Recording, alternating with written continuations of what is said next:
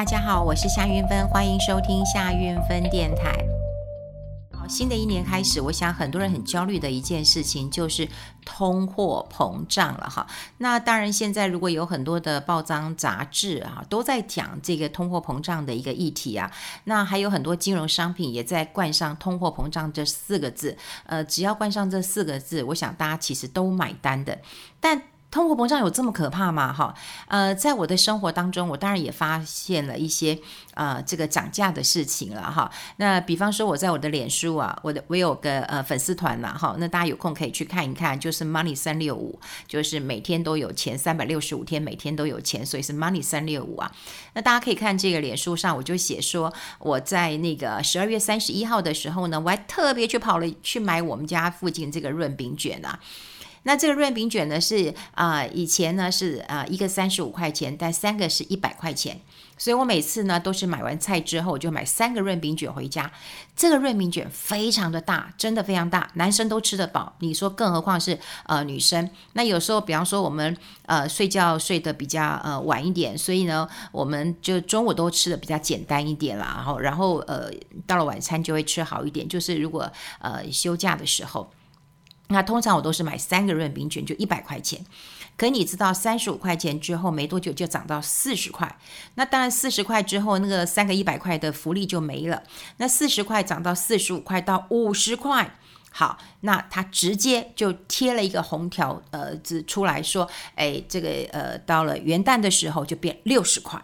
好，那当然我我我不会去批评做吃的。好，因为我觉得坦白讲，做吃的真的很辛苦。我们都会觉得说，哦，这个涨价，比方说之前讲说，哦，这个这个呃哪里啊，这个台南呐、啊，哦，那石那个虱目鱼粥啊，怎么这么贵啊？我曾经跟他们，我常去那家吃，那吃了以后我跟老板说，哎呦，你好好赚呢、哦，你看客人这么多。他说，你来，你来，你来。他说：“我带你去看那个鲨鱼的地方，你就知道说，其实做吃的哈都是赚辛苦钱，所以从来我都不会呃嫌，就是说啊、你你不应该涨价。好，你涨价之后，我们该怎么样看待这个事情啊？就第一个，你要知道幅度大概是多少。如果你从三十五块哎涨到六十块，你这幅度七十几趴，这非常非常的一个惊人。那如果你做三个一百块，你现在一个六十块，那三个就要一百八，这幅度大概就八十块了，就福利没有哈。”那你大概幅呃，这个算一算，这个幅度也有七成到八成这么多，真的是涨价了哈，真的是涨价了。那比方说我自己在运动，那我有做重训，那之前呃教练其实他是呃。呃，比较大的班啊，哈，就大的班带有了呃六个人或者是呃八个人吧，哈。以前的班比较多，哈，就人比较多。那因为受到疫情的一个呃影响，那这一两年其实他也很紧张，因为我们也停课停了很久。然后呃，疫情比较缓和以后，十月他就慢慢的呃恢复了。可是恢复的时候就没有办法上大班制了。好，第一个我们要保持距离，所以人就会比较少了。那像我现在就跟我同学。那么一起上，那我们就两个人，有时候三个人。那以前我们一堂课是四百，那现在如果人很少，我们一堂课就是八百哦。你看这个是不是也是增加了？那另外呢，我今天呃去洗头，对，我今天去洗头，然后呢，他就跟我说不好意思诶，我们涨了十块。我就说啊，不对，我没有看到啊。他说啊，有啦，我们就贴门口啦，啊，就贴的小小的。就有了，他有说啊，呃，即日起哈，就涨洗头涨十块啊。我是还蛮喜欢我们家呃那个公司附近的呃洗头的，它是一个很传统的店，然后是姐妹，那姐姐呢帮人家改衣服，那以前我是改衣服改一改之后就顺便洗个头，后来发现哎洗的呃真的蛮好的，而且他洗头算便宜的，算便宜的。你看现在哪里洗头不要一个两百五的，他洗头还一百五啊。那在疫情期间，我跟我同事啊。我们就说我们要给他两百块，不是因为我们很，呃，不是，就是说，呃，不是说啊，我们就就是啊，很很阔气或怎么样，而是我们会觉得洗头本来就很辛苦，而且因为疫情的关系，那他们的员工也有一个不能来上班，所以这老板娘很辛苦，所以我跟我的呃同事，我们就会觉得说，嗯，其实五十块对我们来讲，我们觉得还好，只是啊，可以啊，这个啊，喝一杯便宜的咖啡。那如果不喝也没关系，就我们宁愿给他。所以，可是你想想看，就算我们给他两百块钱，他还是比我们啊、这个附近啊这个两百五、三百，现在还有洗头都是四百了。我的意思就是说，通膨当然是有的，可是我们怎么看待通膨这件事情啊？大家就会因为不了解通膨，然后呢，呃，很多的人就来贩卖这样的恐惧。啊，其实通膨是好事。那当然，我今天会跟大家讲，通膨最严重的地方是哪里呢？呃，最近我一直观察到，通膨最严呃最严重的哈，我们先讲土耳其，它的通膨有二十趴左右了。我们待会还会讲啊，还会讲一个阿根廷啊，阿根廷的通膨是五十趴，你都不晓得该怎么活了。那呃，我也鼓励大家就是多看看，像我是看到 Bloomberg 上面的一个资讯呢。呃，在土耳其啊，土耳其啊，真的是啊，你说在这种苦冷的一个寒冬啊，然后呢，没有办法吃饱肚子，这真的是很辛苦的一件事情啊。他们啊、这个购买力一一直很可怜，就是说土耳其人是要吃面包的，那他们即使是吃饭吃面，都要再搭个面包，所以面包其实非常的重要。可是就是这个冬天，让他们面包的价格。特别是大涨的，好，是大涨的。那他们不是只有面粉荒，他们还有很多呃，这个这个糖也荒，油也荒，什么都荒，清洁用品也荒。好，他们进口的原物料都是飙涨的。然后呢，他们的民众因为恶性的通货膨胀，他们就想说面包太贵了，都吃不起了。好，那有有很多的这个呃新闻都在反映说哦，他们的这个土耳其的那个币别是崩跌的，所以它什么东西都涨。好，本来说是呃像那个一开始的时候，好像一一块钱美金可以换五点九的里拉，现在要换到十五、十六里拉才能够换到一美元。所以有很多家庭主妇就说，我根本就在借钱，因为靠先生的薪水根本没有办法养活孩子。他甚至讲了，他说孩子都吃不饱了，有时候我根本就是把自己省下来那一餐留给孩子。那更何况他们常常要买一些呃鸡蛋，买一些呃乳酪，就算是最便宜的小黄瓜，他们都说没有办法，呃，这个能够买得起。那还有很多男生他也讲啊，他说没办法，他说你看我现在一发薪水之后呢，那银行立刻就扣掉我信用卡的一个。那个那个金那个金额了，他也怕你信用卡刷一刷不给钱，对不对？然后身上呢就没有钱了啊，就只好继续刷卡，好继续刷卡来呃过日子啊。那当然我要讲就是说，呃，土耳其的问题其实是蛮大的，当然还有包括他们的总统哈，他们总统当然也也是一个很怪的啦哈，让他们他们的那个。总统身兼数职啊，就是呃财政部长他也兼啊，这个央行主席他也兼，反正他都兼，因为大家都要听他的话。那当然呃这样的一个呃这个开发中的国家，那么新兴市场当中，如果说有出现这种贪腐的事情，或或者是说这种强人政治的话，说实在，人民是。呃，辛苦的哈，是辛苦的，所以呃，在土耳其，我们都会认为它是一个高通膨，好，非常的高的一个通膨，然后引起市场的恐慌。跟我们台湾是涨价，但没有到高通膨这样的状况。那台湾涨价的几个。关键，大家有没有发现到，我们军工教其实是加薪的，所以我们现在接下来看，就是说我们的老板，哈，就各位的老板有没有帮你加薪？我觉得这个是一个关键。通常军工教加薪都是一个指标。那如果说今天大家加薪了，有比较多的钱，比较充裕的钱可以去买东西了，东西可能会上涨一点，但也因为很多人买了，所以工厂的这个开工率就会比较高一点了。比较高一点，是不是有更多人受雇？对不对？就开始有工作了，那么工作薪水增加，也喜欢买东西，这是一个良性的一个循环。可如果说有一个比较，嗯，这个恶性的一个循环，就像我刚刚讲过了，哇，你这货币如果跌，万物都在涨，然后呢，你的钱都买不起了，好，那就会出现很大的问题了。我们先来看哦，这个呃土耳其之后，其实来看一个这个阿根廷，阿根廷的这个通货膨胀啊，真是可怕，而且它是恶性通膨，可怕到极点了。但是呢，我觉得 Bloomberg 上面很好玩，他就说，如果要抗通膨的话，那我们就向阿根廷的民众来学一下怎么自保。诶，有几分道理啦，啊我们待会会来讲有几分道理啦哈。那个阿根廷啊，他们要面对的通膨率是百分之五十起跳，诶，非常可怕诶，这高于美国，高于我们刚刚讲的哈，就是土耳其。那那你怎么办呢？你要怎么过日子呢？好，你要怎么样过日子啊？在这个阿根廷的首都啊，布呃，这个布宜诺斯艾利斯哦，大家都呃知道这个地方。好，其实我没有去过。我曾经有一次是我的朋友，他找我去呃南极，那就跟我说运芬啊，呃，我们一起去南极吧，到那个呃世界的那个那个那个那个那个尽头去，好不好？我说嗯，好吧，我就去。后来他就跟我讲说，哎，要缴钱呐。我说哦，多少钱呐？他说你先缴二十五万。我说啊，这么贵哦。他说定金而已。我说啊，定金那总共多少钱？他说我们走一趟大概一百万可以啦。我说那我还是不要去好了。所以他们就是从布宜诺斯艾利斯呃转机到呃就在这边在搭飞机的，所以他们是在呃阿根廷的首都呃集合的。所以我我也也没有去这个嗯、这个布宜诺斯艾利斯我没有去啊。但我们看到柏林贝尔上面的报道哈，就讲就是说。在这里啊，不管是这种十八岁的呃年轻小伙子，或者是九十岁的呃这个爷爷奶奶啊，那他们都在讨论一件事情，就是物价的一个上涨。好，物价的上涨啊，他们面对都是高通膨，好，所以当地的人，你叫他们怎么活呢？怎么活呢？你呼天抢地也没有用了。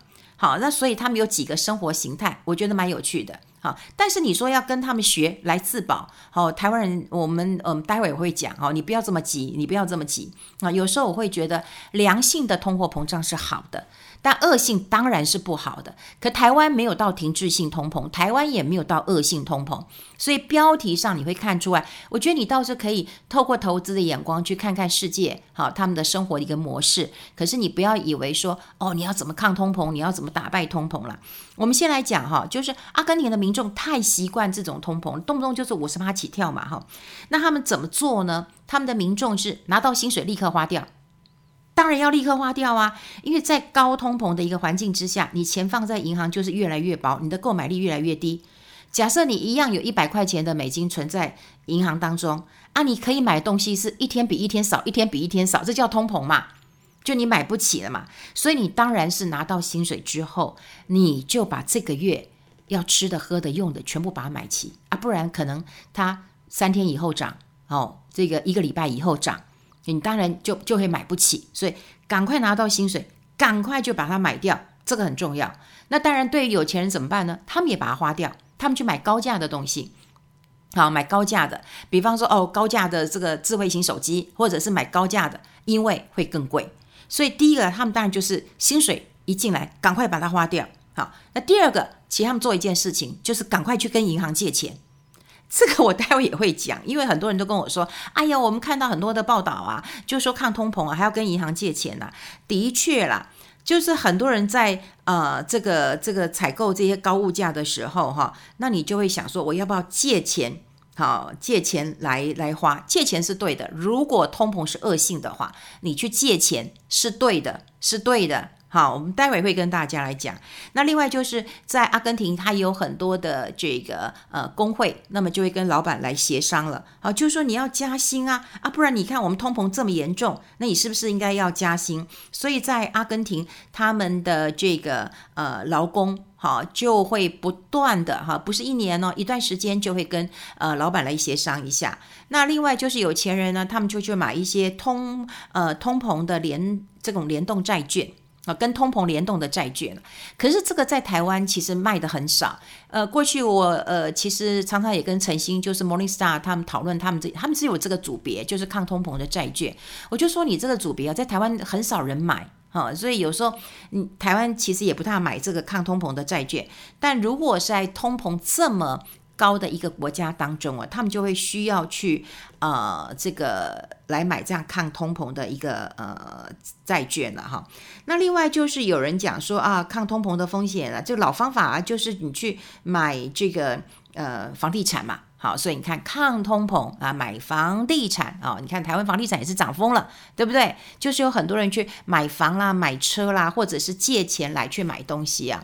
好，这当然是阿根廷他们的一个生活的方式。那为什么我们刚刚讲了，就是说在通货膨胀的时候呢，那到底你要钱要存起来，还是要去跟银行借钱？那我们刚刚讲了，你钱存起来，你是不是来不及？买东西，你存了一百块钱，好，你存了一个月之后呢？诶，下个月它变一百零五块了，你是不是就来不及去买？所以他刚才讲说，面对这种恶性通膨的时候，你要赶快去买，然后赶快去买，哈。但台湾没有这么严重了。那我们会讲，就是说，你为什么要去借钱？哈，其实通货膨胀就是说，我随便举一个例子，很简单的一个例子啊，哈，就说我们今天拿一百块钱去存到银行当中，那银行利息，呃，我们不要说零点七、零点八，我们就算一趴，好不好？这样比较好算。那你一年之后拿多少钱？你是不是拿一百零一块？对，拿一百零一块。那可是呢，你本来哈要用一百块买的东西，现在涨价了，变一百零五块了。啊，你是不是就买不起了？所以你钱是不能存银行，因为你一百块钱存银行一年一百零一块，可是东西已经涨到一百零五块了，是不是就跟不上你东西的一个价格了？所以当然不能存银行啊。好，那不能存银行，是不是可以跟银行借钱呢？哦，那当然就是可以的，因为通货膨胀对于借钱的人来讲是有利的。怎么说呢？你可以先去借一百块嘛，你借一百块钱之后，它一年之后是不涨到一百零五块？啊，你把一百零五块卖掉，啊，你是不是就赚了五块？但你不要记，不要忘记哦，你跟银行借钱一趴的利息嘛，对不对？一趴利息，那你是还银行一块钱，那你是不是还赚四块钱？好，所以通货膨胀对于勇于借钱的人，其实是有帮助的，但对于存钱的人是很不利的。不过我比较不希望，就大家有观念就好，有概念就好哈。就是说，我觉得现在有点状况，就是好像会用一些啊，通膨来了，然后你要勇于投资啊。我建议是勇于投资，可是你自己会不会投资，这个会非常非常的一个重要。像这两天哇，那个股市。